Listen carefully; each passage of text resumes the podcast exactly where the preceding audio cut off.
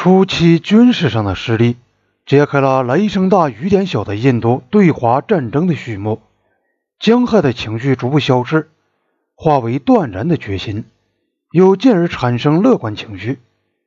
人们把战争看成是印度的伟大时刻加以欣赏，并认为这场战争的结果只能是国家的统一和最后的胜利。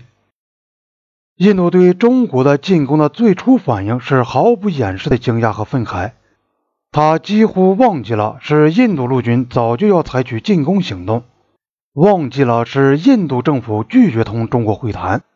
尼赫鲁当时诉苦说。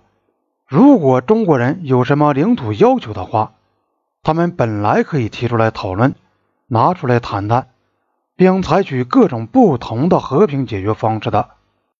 后来，阿苏卡梅达也问道：“在我们的耐心、善意和显然急于求得解决的态度面前，中国人为什么还要坚持侵略呢？”印度人民院正式通过决议。重申印度人民决心把侵略者赶出印度的神圣领土。本院深切遗憾地注意到，尽管印度对中国一直多次表示善意和友谊，中国却辜负了这番善意和友谊，并实行侵略，对印度发动了大规模的入侵。在责备中国使用武力时，倒还没有完全忘记印度也曾打算使用武力。尼赫鲁指出。我们完全有理由把他们赶走并进攻他们。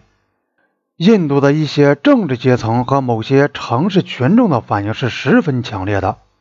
他们举行公众集会，每一个党派，包括印共在内，都谴责中国。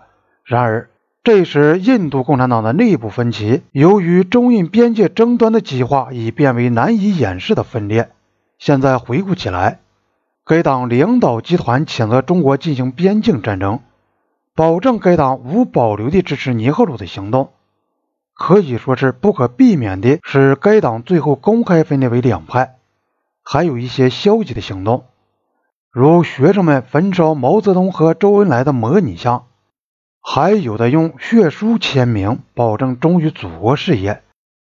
新德里和加尔各答的华侨商店，不管是开鞋铺的还是卖古玩的，都被捣毁一空。华侨店主都挨了打。日本外交官员在小汽车上贴上日本的国徽和印第文的国旗证明，以免被手脚太快的暴徒误认为是中国人。印度政府发布了一项法令，甚至规定把华裔印度公民当作敌国侨民对待。有几千名华侨被关进拉贾斯坦的集中营，后来又被驱逐到中国去。印度政府宣布，打算建立国民自卫队和全国步枪协会。此外，还打算扩大全国士官团，以便让每个大学生都可以入伍，女学生也参加了军训和操练。议员们拿着步枪，摆出瞄准的姿态拍照。在旁遮普邦政府的部长们还决定穿军服出席立法议会。庞大的比尔拉工商业财团。向国家献纳了一个小型的步枪靶场，以便新德里市民能够用步枪练习射击。在首都公园里挖了许多狭窄的壕沟，政府办公大楼门口也堆起了沙袋。财政部长德赛发起了国防基金运动，要募集现钞、黄金或首饰，用首饰换军备成了一个流行口号，并发行国防公债。他号召所有的人都要厉行节约，各军工厂也宣布将日夜加班。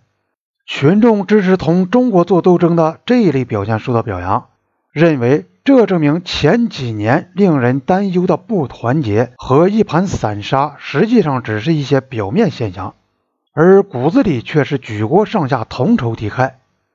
人民院赞扬印度人民对这次紧急状态做出令人钦佩的。发自内心的反应，在我国各阶层人民当中兴起了强大的高潮。尼赫鲁更富有诗意地感谢中国的这次行动。他说：“这次行动骤然揭开蒙在印度脸上的面纱，使人瞥见印度的沉着的面貌，刚强、镇定、坚决，虽则是个古老的面貌，但却永葆青春而又充满活力。”反对派的前排议员有些话也可以与此相媲美。一名社会党议员起灵于我们的殉国士兵的鲜血，鲜血凝成种子，正在印度孕育出一代崭新的年轻力壮的国民。人们带着明显的嘉许态度来对待他们自己感到的一场战争的来临，但尼赫鲁却仰作不知，依然坚持说印度人具有内在的不可动摇的和平主义的思想。他说，同印度人相比，中国人所受的陶冶使得他们更容易接受战争，似乎认为战争是事物的自然状态，而印度人则厌恶战争。极端厌恶战争的念头，不只是厌恶战争的后果，而是从感情上就厌恶战争。